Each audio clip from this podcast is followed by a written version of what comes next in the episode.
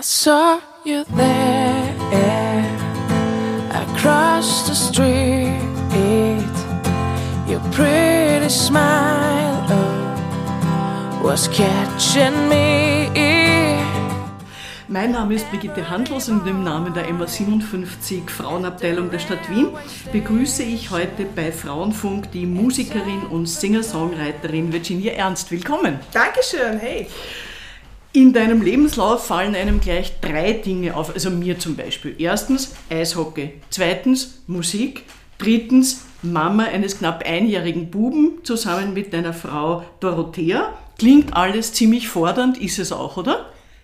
Ja, ich würde jetzt nicht sagen, dass es überfordernd ist. Ich, ich liebe mein Leben so, wie es ist, muss ich sagen. Also natürlich, äh, ich habe mir meine Ziele gesteckt. Also ich habe mit dem Eishockey das erreicht, was ich erreichen wollte, weil höher konnte ich dann auch nicht mehr kommen, weil man ja mehr oder weniger als Frau nichts verdient.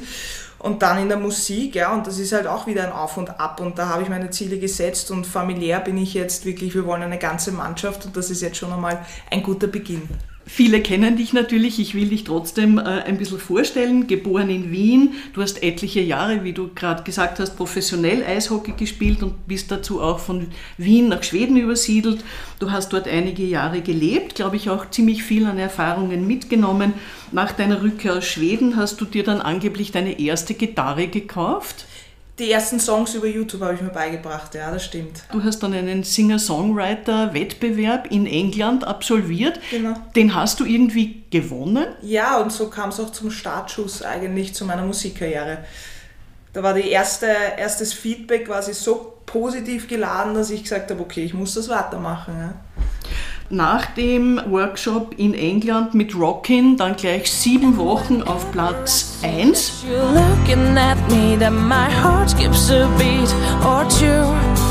And I keep wondering why I'm too scared to say hi or at least wave goodbye to you. Mit deinem ersten Song quasi in den österreichischen Charts und dann ging schon dahin. 2014 die meistgespielte Künstlerin im österreichischen Radio, 2015 Nominierung als Künstlerin des Jahres beim Austrian Music Award Amadeus Du hast dann wieder in London produziert und schließlich bei Universal Music Berlin unterschrieben. Bist du da noch?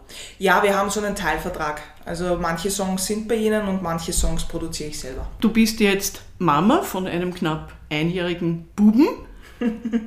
Wie verändert das dein Leben?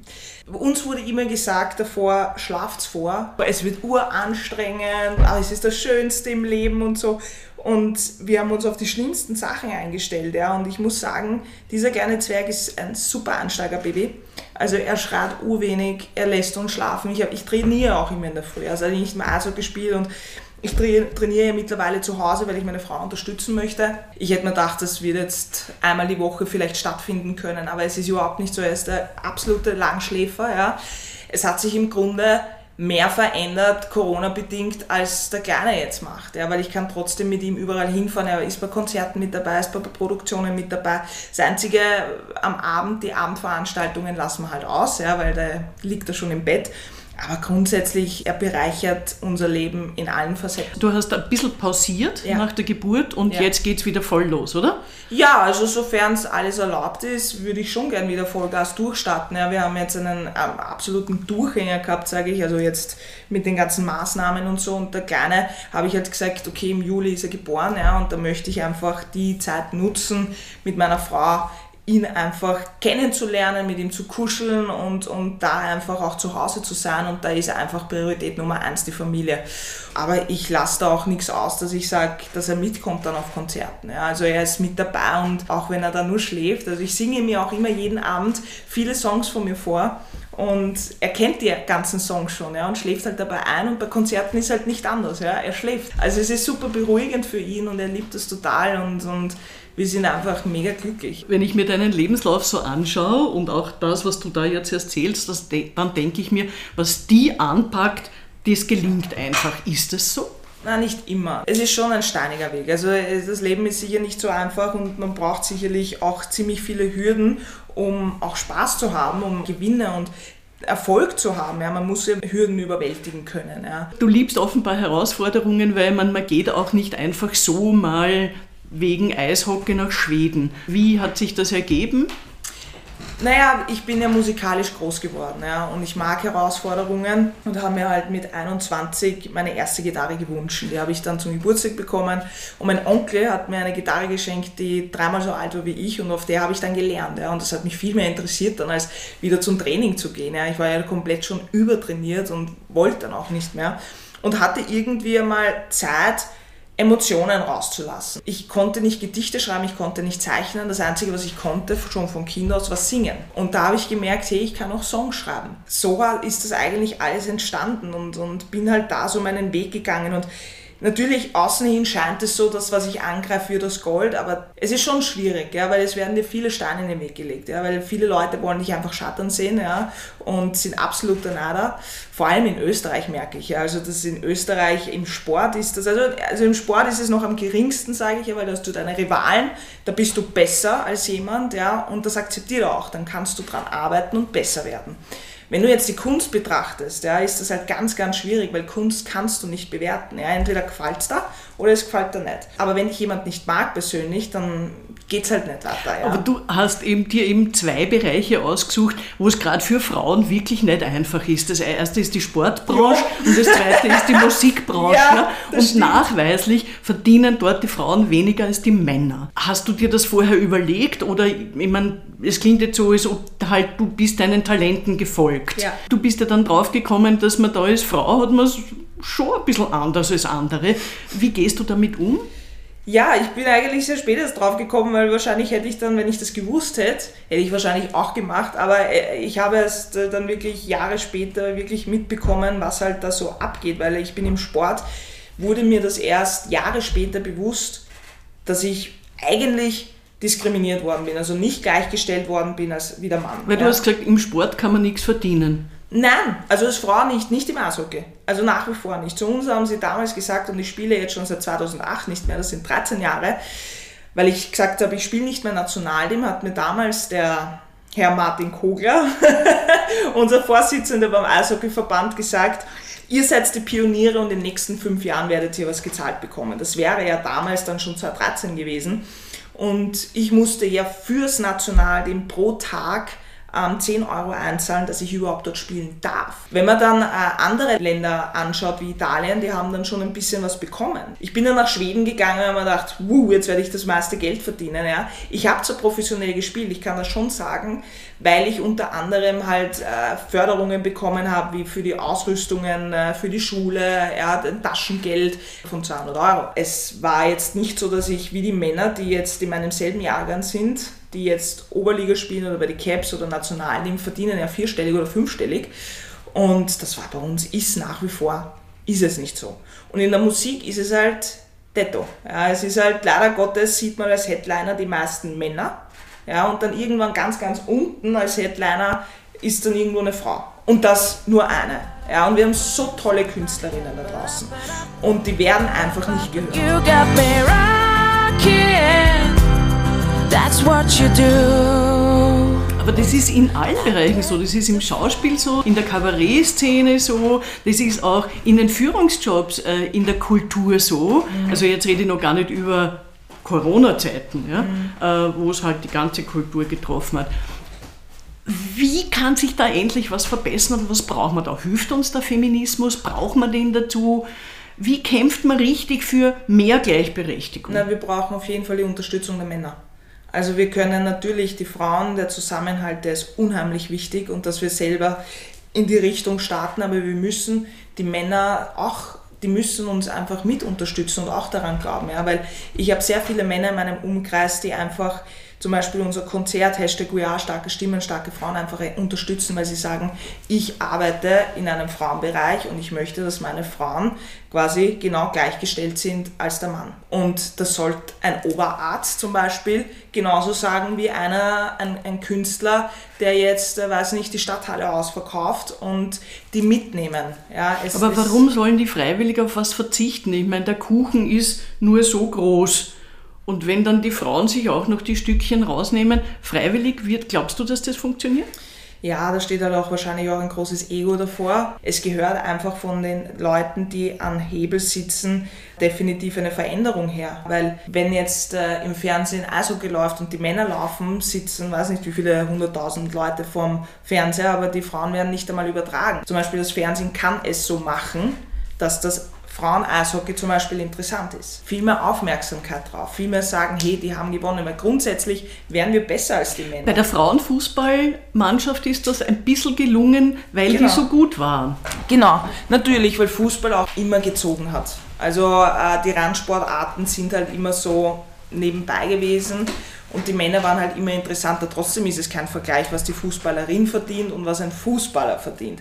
Da habe ich halt irgendwann einmal gesagt, okay, wenn ich irgendwas, auch nur wenn es klein ist, dazu beitragen kann, ja, weil ich weiß auch nicht den Schlüssel, wie wir das machen können. Es hat sich definitiv die Jahre schon was verändert, aber wir sind definitiv noch nicht auf dem Punkt, dass die Frau gleichgestellt ist. Es muss alles zusammenwirken. Genau. Also die Frauen müssen mehr zusammenhalten, sie müssen sich gegenseitig helfen. Wir brauchen die Männer dazu, da bin ich total bei dir. Wir müssen denen aber auch erklären, was sie davon haben, mhm. ja?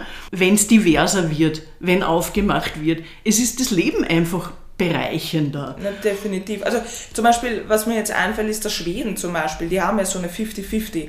Es dürfen genauso viele Männer als auch Frauen dort arbeiten, aber im selben Verdienst. Ja. War es damals und wird wahrscheinlich jetzt auch noch so sein, weil Schweden ist immer ein Vorreiter, was Gleichberechtigung angeht. Habe ich selber mitbekommen, was dort im Sport passiert, ist bei uns lange noch nie. Also war es nie. Ja. In der Musik genauso, da gibt es genauso viele Künstlerinnen als auch Künstler.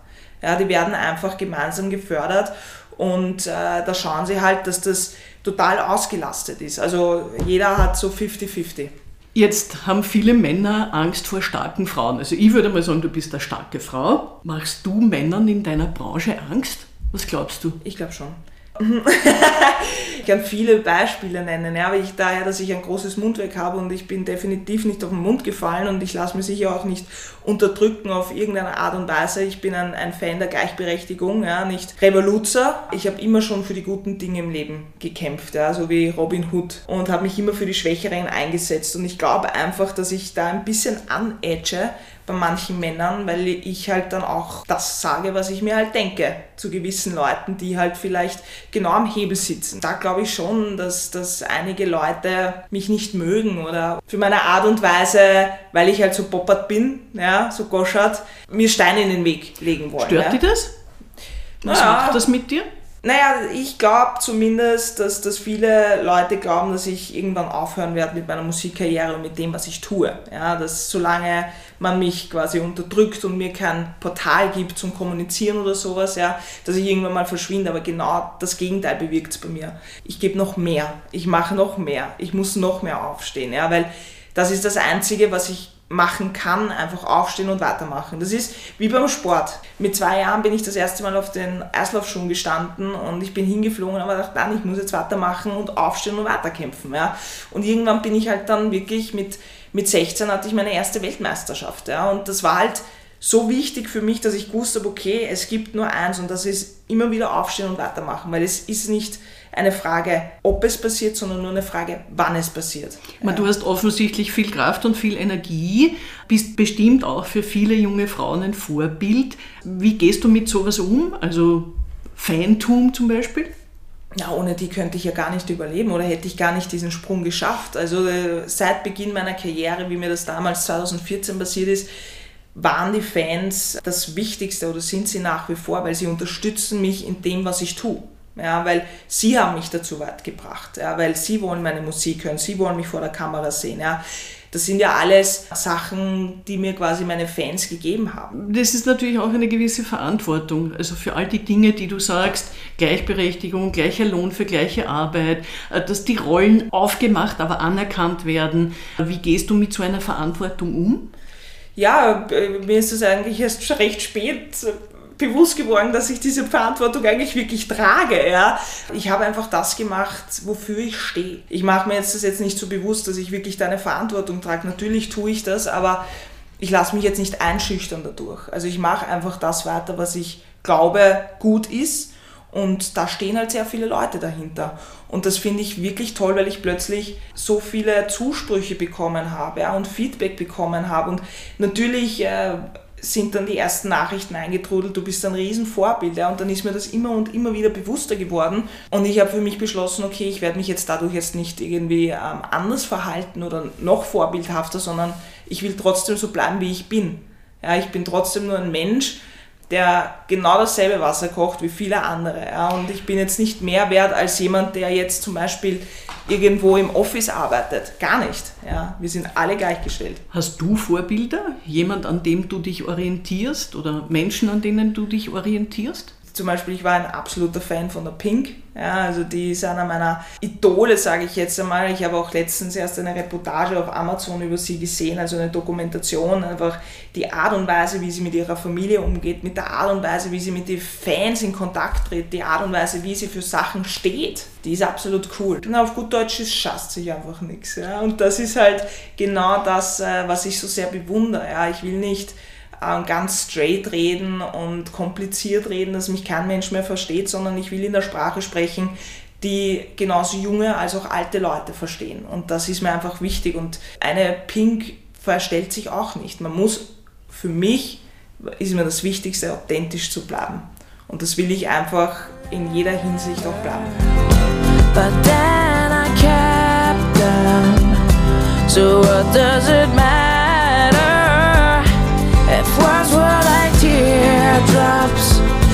Leichter durch Social Media, meine, du bist ja auch auf Instagram und so, habe ich mir ein bisschen angeschaut. Welche Rolle spielt das in deiner Karriere, in deinem Leben generell? Es hat an Wichtigkeit gewonnen. Also es ist definitiv so, die letzten Jahre ist Social Media, das ganze Streaming, das ganze Internet extrem im Vordergrund gerutscht. Ja. Und natürlich, du bereicherst mit jedem Tool eine andere Zielgruppe und es ist, glaube ich, für jeden Künstler sehr wichtig, das zu haben, weil du da einfach eine gute Vermarktung haben kannst. Du kannst die Leute up-to-date halten. Wäre ich nicht Künstler, hätte ich es wahrscheinlich gar nicht, ja, weil es ist auch belastbar. Also vor allem jetzt in Corona-Zeiten mit negativen Sachen die ganze Zeit liest du halt was, ja, und du kennst dich gar nicht mehr, mehr aus, ja. Kriegst du sowas wie Hass im Netz, ja. dass die Leute dich ja. beschimpfen? Ja. Womit? Tiefsten Sachen, die dann gemeldet werden, die äh, schon vor 80 Jahren hätten verboten werden sollen. Ja. Also es ist jetzt nicht in Übermaß, sage ich jetzt, ähm, aber ich edge trotz allem sehr viel an. Und da kommen halt dann Kommentare, ja, und ich denke mir nur, wow, ja, was muss in deinem Leben so schief rennen, dass du sowas von dir gibst? Ja, weil meistens sind das ja anonyme Leute, die vielleicht alleine zu Hause sitzen. Ja, die, also Leid tun sie Geht's mir jetzt da mehr nicht. um dein Leben, um deine, die Art, wie du lebst oder um deine Musik? Nein, da geht es mehr um mein Leben, so wie ich bin quasi. Also da, da, da, sehen sie quasi, okay, sie können mich da angreifen. Wenn sie mir sagen, mir gefällt deine Musik nicht, ja, sage ich, ja, pff, kann man jetzt wurscht sein und kann man nicht wurscht sein. Ja. Diese persönlichen Sachen, wo einer behauptet, mich zu kennen ja, und zu, zu, zu behaupten, dass das falsch ist, dass zwei Frauen zum Beispiel ein Kind großziehen, ja, wo ich mir denke, es sind ja so Kommentare drinnen, was mich dann immer zum Schmunzeln bringt. Ja, einem, ein Kind braucht einen Vater und ohne Vater kann das ja nicht groß werden. Und ich denke mal, Wahnsinn, was glauben die denn, äh, wie eine alleinerziehende Mutter das schafft? Ich ziehe meinen Hut vor jeder alleinerziehenden Mutter. Die hat ja vielleicht vier, fünf Kinder, wo der Vater oder sage ich jetzt einmal Spender einfach dann gesagt hat, so, ich gehe, ich brauche das jetzt nicht. Ja?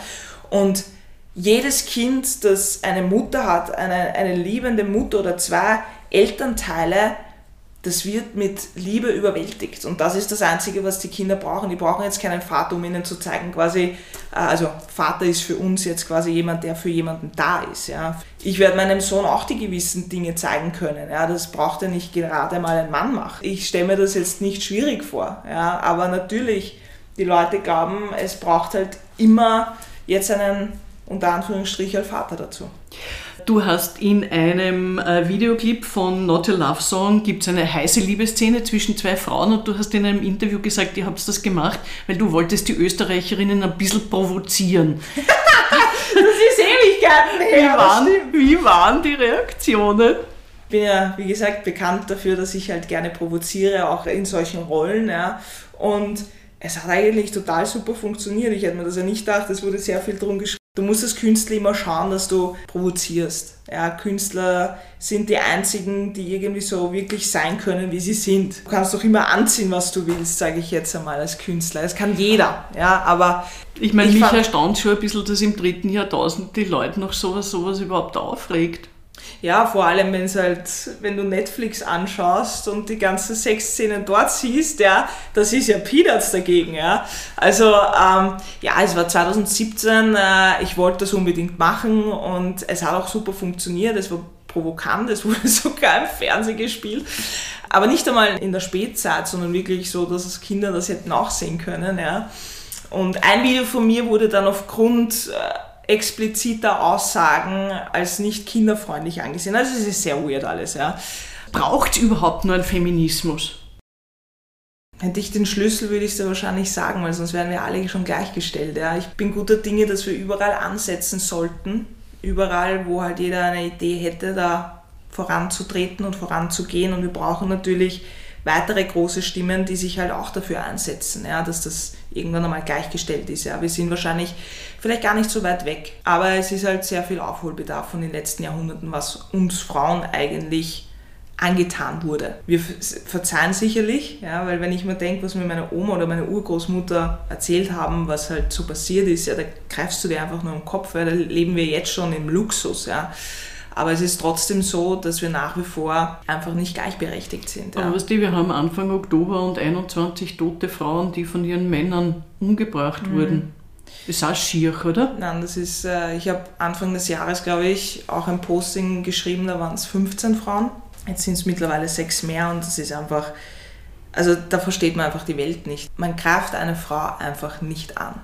Ja, man weiß ganz genau, dass eine Frau vom Körperbau schwächer ist und die Männer haben sich verdammt nochmal zum Zusammenreißen. Ja.